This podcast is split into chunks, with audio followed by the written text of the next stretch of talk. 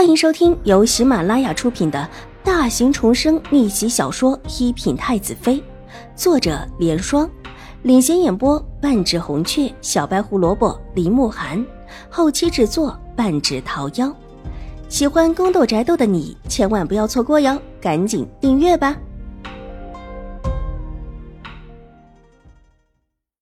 第五百三十五集。董大娘说着，对一个伙计指了指放置在柜台里面最上面的一块料子，包装的就很精美，再用盒子放着，乍一看便已经觉得华美亮彩。但是细看之下，这颜色又是以白色和藕荷色为主，华美之中透着清雅，正是京中那些表面低调，实则想出彩的小姐最喜欢的那一种。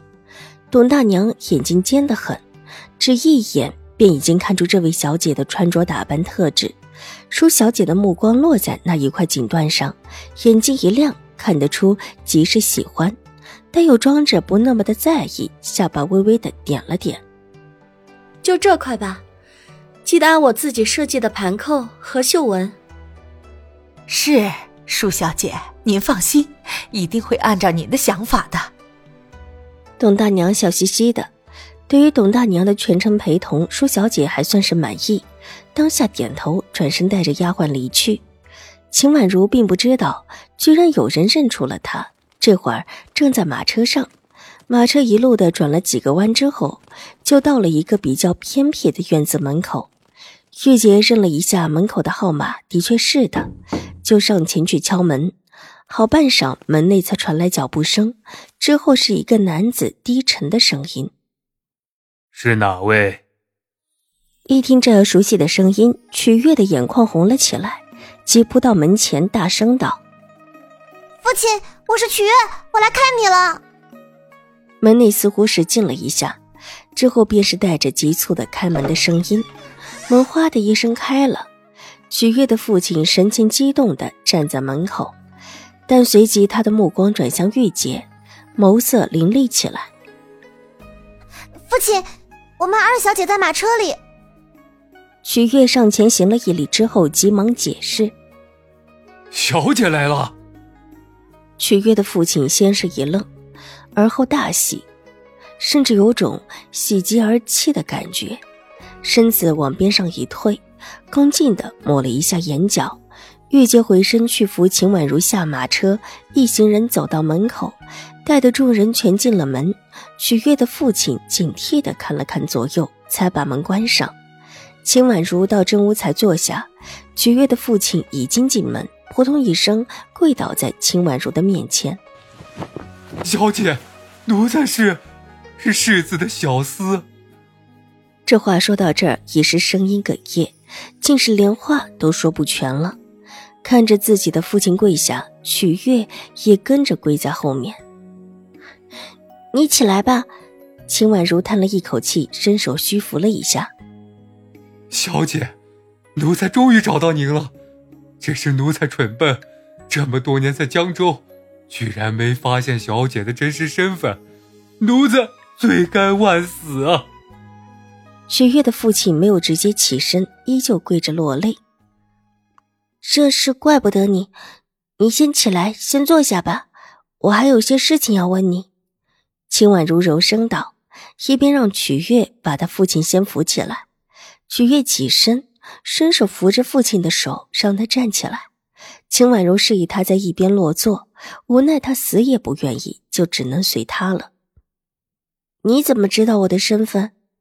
戴德站定在一边，秦婉如才缓声问道，眼底闪过一丝寒芒。自打小姐离开之后。关于小姐不是宁远将军亲生女儿的事情就已经传了出来，关于小姐身世的一些猜想，也隐隐的从一些人的口中传了出来。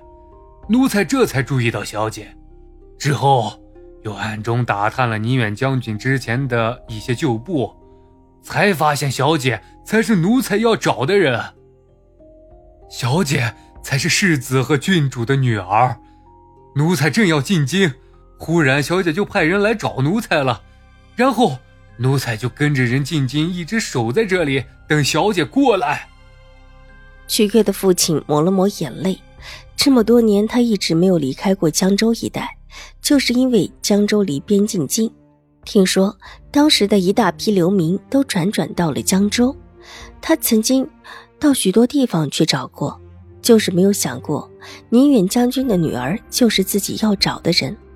臣在灯下，却一直没有发现，带着曲月的父亲进京的人，当然不是自己的人。是楚留臣的人。你把当初的事情告诉我。秦婉如沉吟了一下，半晌才开口：“小姐，郡主嫁进府，并不得太夫人的喜欢。太夫人喜欢的是表小姐。表小姐从小就待到兴国公府上，是太夫人娘家的侄女，打小就准备配给世子的。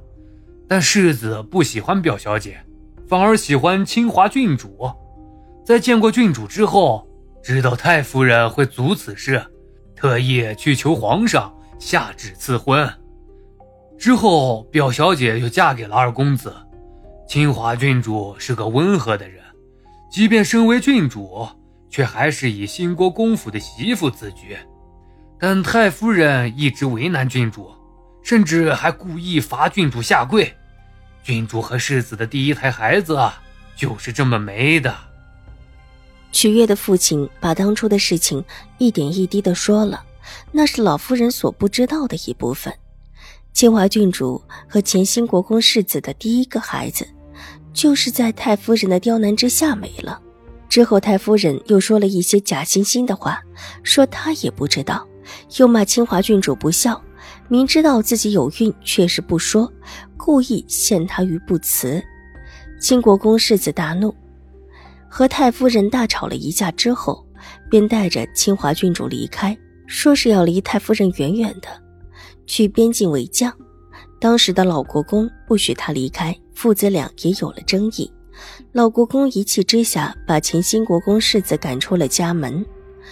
直言新国公世子以后不许在人前说出他的身份。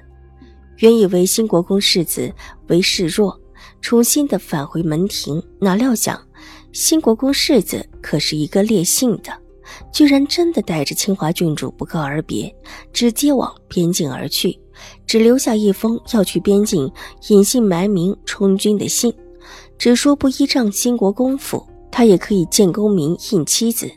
新国公世子走得太过突然，待等老新国公和瑞安大长公主反应过来，新国公世子和清华郡主早已杳无音讯。之后梁府不管怎么找都找不到人，但梁府也都没有放弃，依旧往边境派了许多人过去，想把新国公世子和清华郡主找回来。本集播讲完毕，下集更精彩，千万不要错过哟。